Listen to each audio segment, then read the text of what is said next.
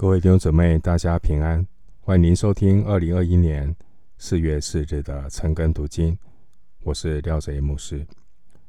今天经文查考的内容是马太福音二十八章一到二十节。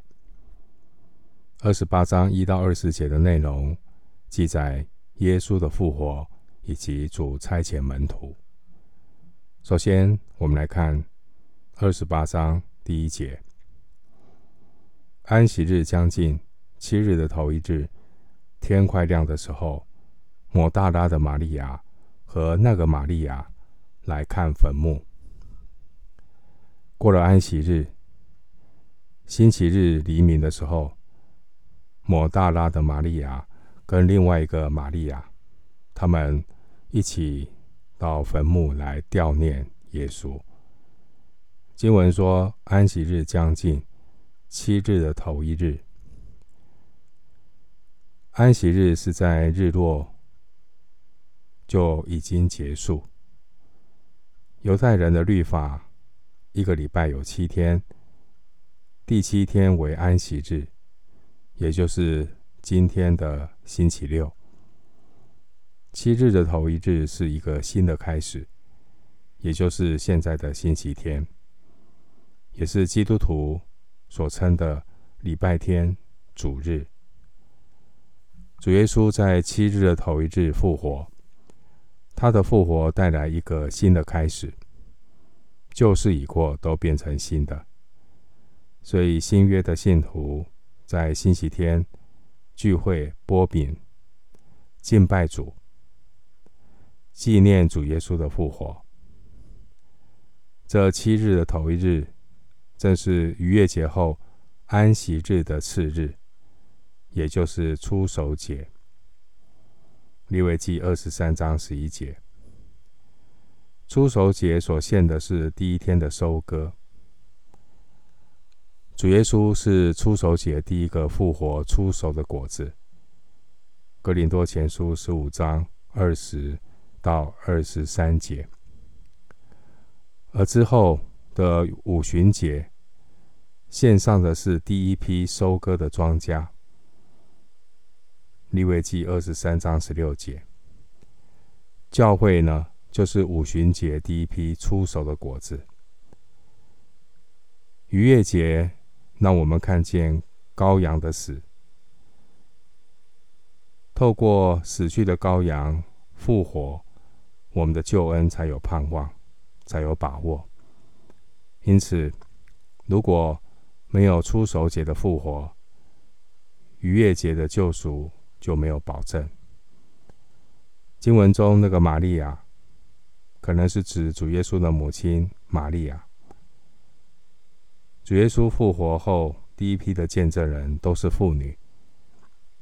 这也告诉我们，耶稣的复活是的的确确的，因为。当时候犹太人的社会里，妇女是不可以做见证的。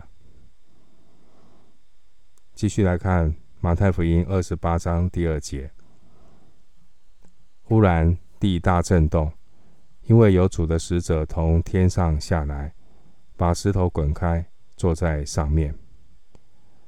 耶稣复活发生的强烈的地震，主的天使从天上降下来，把石头滚开，坐在上面。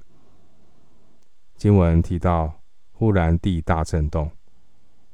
这原文是过去的时态，表示第二节到第四节的内容是回顾妇女们即将走到坟墓之前就已经发生的事件。这边有提到有主的使者从天上下来。我们看到当年主耶稣降生的时候，有天使来传报大喜的信息。路加福音二章十节。现在主复活了，也有天使来证实。因为无论是主的降生、主的复活，都是惊天动地的大事。经文提到把石头滚开，挪开石头的目的。并不是为了让主耶稣能够出来，而是为了邀请妇女们去看空的坟墓。继续，我们来看马太福音二十八章三到六节。他的相貌如同闪电，衣服洁白如雪。看守的人就因他吓得浑身乱颤，甚至和死人一样。天使对妇女说：“不要害怕，我知道你们是寻找那钉十字架的耶稣，他不在这里，照他所说的，已经复活了。你们来看安放主的地方。”这边出现的天使，他的容貌像闪电，他的衣服像雪一样的洁白。这些守卫们，他们惊吓得浑身发抖，如同死人一般。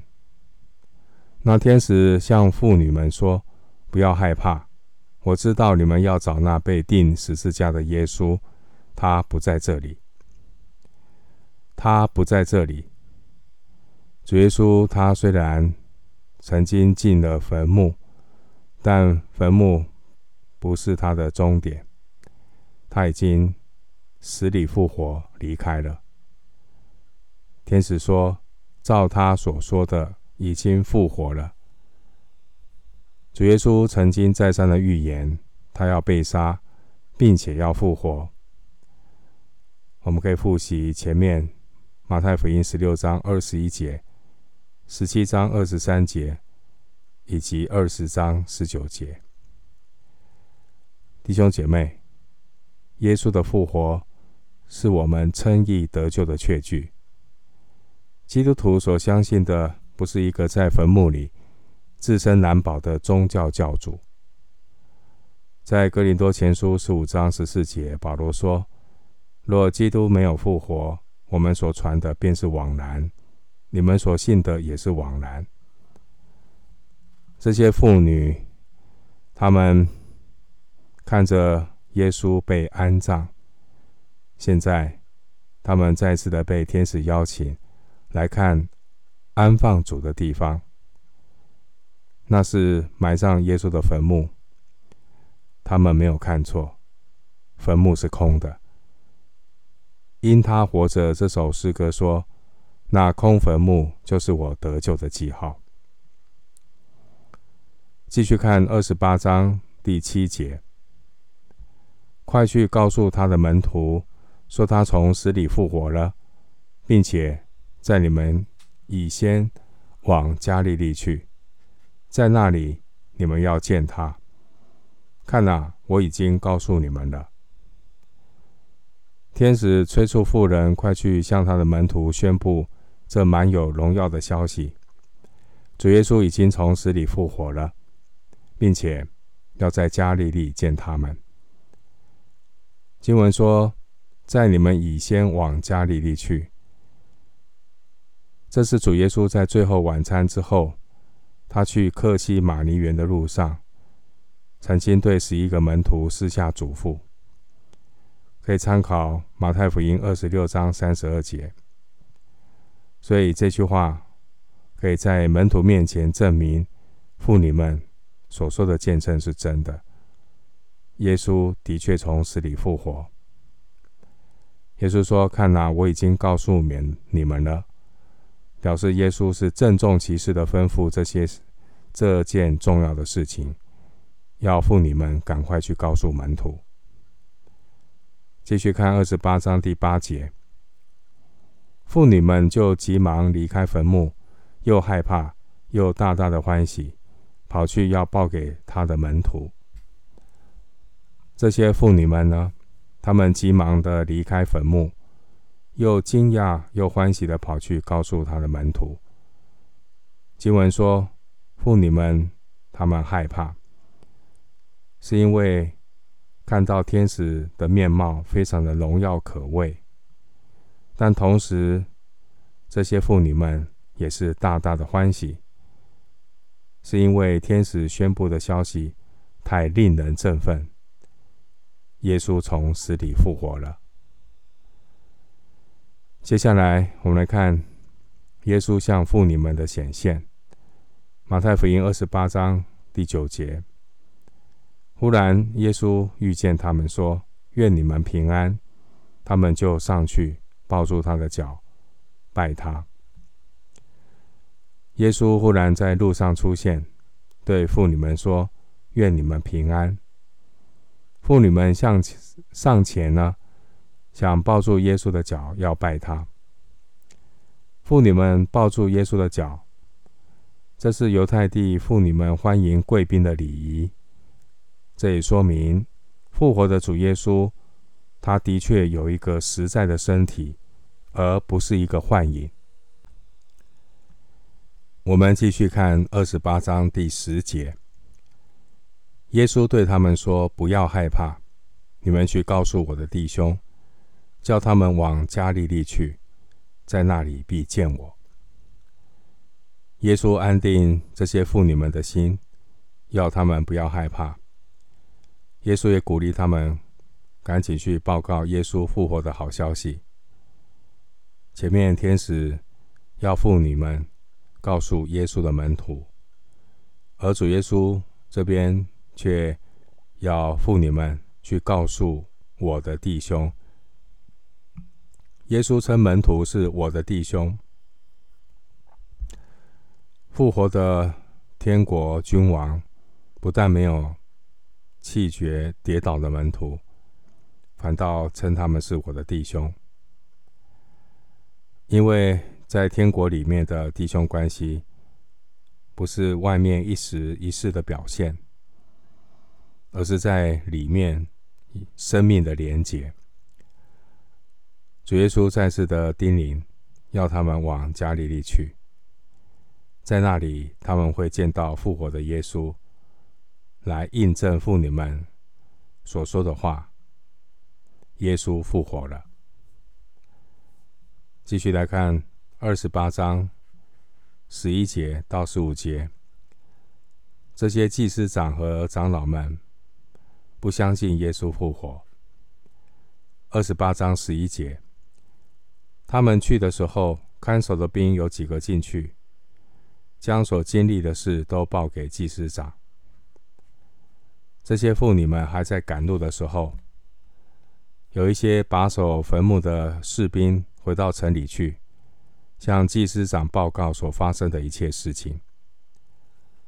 这些兵丁是比拉多暂时拨调给工会看守坟墓的，他们并不是主耶稣复活的见证人，他们是空坟墓的见证人。继续看二十八章十二节，祭司长和长老聚集商议，就拿许多银钱给兵丁，说：“祭司长和长老一起商量后，就拿一大笔钱给士兵们。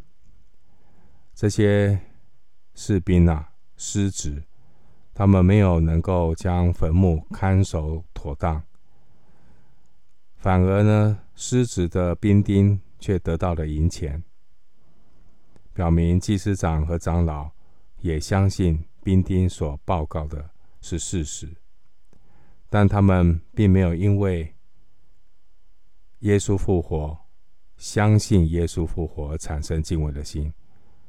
他们不相信，反而他们蓄意要掩盖基督复活的事实。继续看二十八章十三节。你们要这样说：夜间我们睡觉的时候，他的门徒来把他偷去了。这些祭司长和长老帮兵丁编了一个谎言，要他们说耶稣的门徒在夜间来的时候，趁他们睡觉，把耶稣的身体偷走。其实这个谎言非常的不合理。既然兵丁都在睡觉，他们怎能够知道他的门徒把他偷走了呢？继续看二十八章十四节。倘若这话被巡抚听见，由我们劝他，保你们无事。祭司长和长老们呢，顾虑到他们出的馊主意，可能会给这些兵丁带来危险。为什么？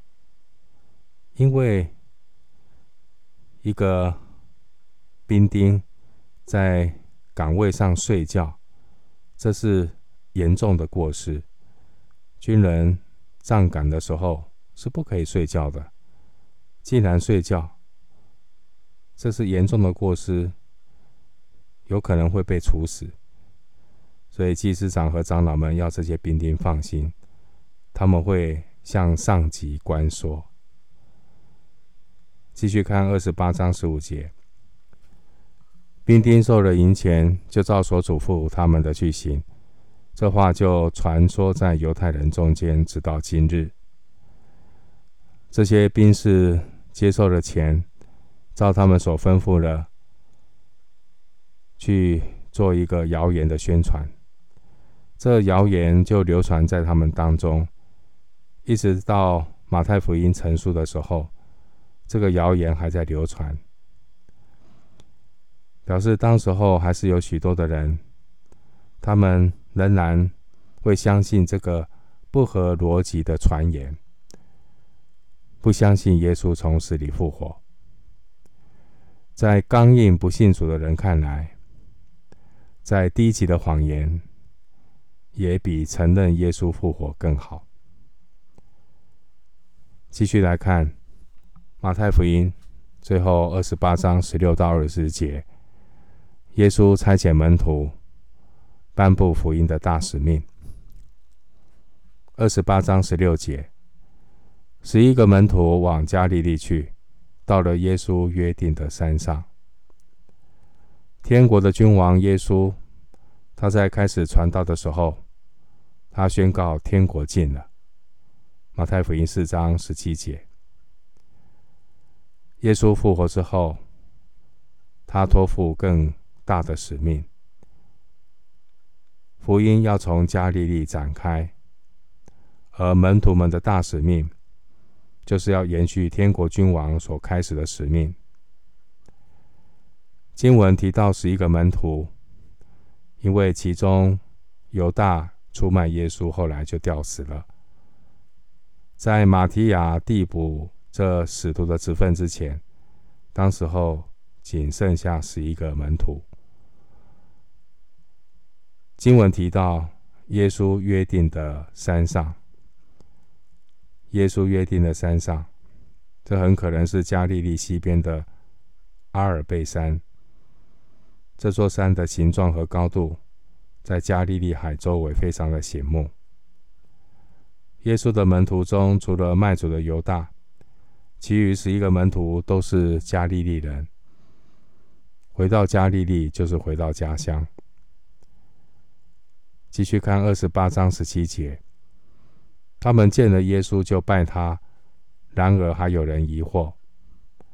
这些门徒一见到耶稣，就都向主耶稣下拜，可是还是有人心里疑惑。门徒们虽然远远的见了耶稣。但是还有人疑惑，表明一些门徒心中复杂的心情，也表明主耶稣复活后荣耀的身体与在世的时候的肉身，或许有一些不一样，有一些的改变。其实，抹大拉的玛利亚，当她面对面看见主耶稣的时候，她一开始也没有认出是主耶稣。约翰福音二十章十四节，可见复活的耶稣，某种程度他的形体和死里复活之前的耶稣，确实有一些不一样的改变。继续看二十八章十八节，耶稣近前来对他们说：“天上地下所有的权柄都赐给我了。”前面十七节。耶稣看见有人疑惑，主耶稣便主动的近前来，消除他们的疑虑。主耶稣原本就掌管万有，他传道的时候是带着天上的权柄，但在耶稣人子的身份里，他透过死而复活的大能，验证天上天上地下所有的权柄。主耶稣他拒绝撒旦地上权柄的诱惑。马太福音四章九节，他顺服天父，走过了十字架的道路，借着死里复活，他夺回天上地下所有的权柄。所有的权柄原文是单数，并不是指许许多多各样的权柄，而是指一个完全的权柄，是从父神手中接过来的属天权柄。而我们正是靠着这个权柄，与耶稣一同有份于天国降临的大使命。感谢主，主耶稣这个宣告。是以但以理书七章十四节的预言做基础。现在马太福音二十六章，在二十六章的六十四节，曾经引用但以理书七章十四节，并且说后来的时候一定会实现，而现在正是应验的时候。天上地下所有的权柄都在主的身上。二十八章十九节，所以你们要去，使万民做我的门徒，奉父子圣灵的名给他们施洗。所以你们要去，所以表明主耶稣他使天国降临到地上的大使命，必须根据他所得天上地下所有的权柄来执行。所以是依靠权柄，是神所赋予的权柄。耶稣要他们去，使万民做主的门徒，表明大使命不只是传福音，让人信主得救，而是进一步使万民成为天国君王的门徒，预备进入天国，将来能够与基督一同作王。主耶稣首先要得着许多能够和他一起做宝座的门徒。来实现上帝起初造人的计划，生养众多，遍满全地，治理这地。创世纪一章二十八节。然后神的国临到地上，伊甸园的疆界要扩展到全地，使万民做主的门徒。门徒的意思就是学生，要带领人做主自己的学生。主耶稣没有教导做门徒的方法，主耶稣教导做门徒的道路。主耶稣自己也走过十字架的道路。耶稣说：“不背着他的十字架跟从我的，不配做主的门徒。”马太福音十章三十八节。这边提到奉父子圣灵的名给他们施洗。父子圣灵有三个位格。但是却只有一个单数的名，父子圣灵的名，名是单数，这表明了三位一体的真理。奉父子圣灵的名给他们施洗，也就是将他们浸入水中。约翰的洗礼是领人悔改，耶稣的洗礼是重生的洗礼。基督徒的受洗呢，表明要透过受洗。表明我们与主一同埋葬，也与主一同复活，得着与基督联合的生命，并且归于父子圣灵的名，进入与三一真神联合的实际里面。基督的门徒不限于种族，基督的门徒取决于我们透过基督。与神建立的这种生命的关系和联联合的关系。最后看马太福音二十八章二十节：凡我所吩咐你们的，都教训他们遵守，我就常与你们同在，直到世界的末了。凡我所吩咐你们的，这是指主耶稣教训门徒的一切话，也包括福音的使命。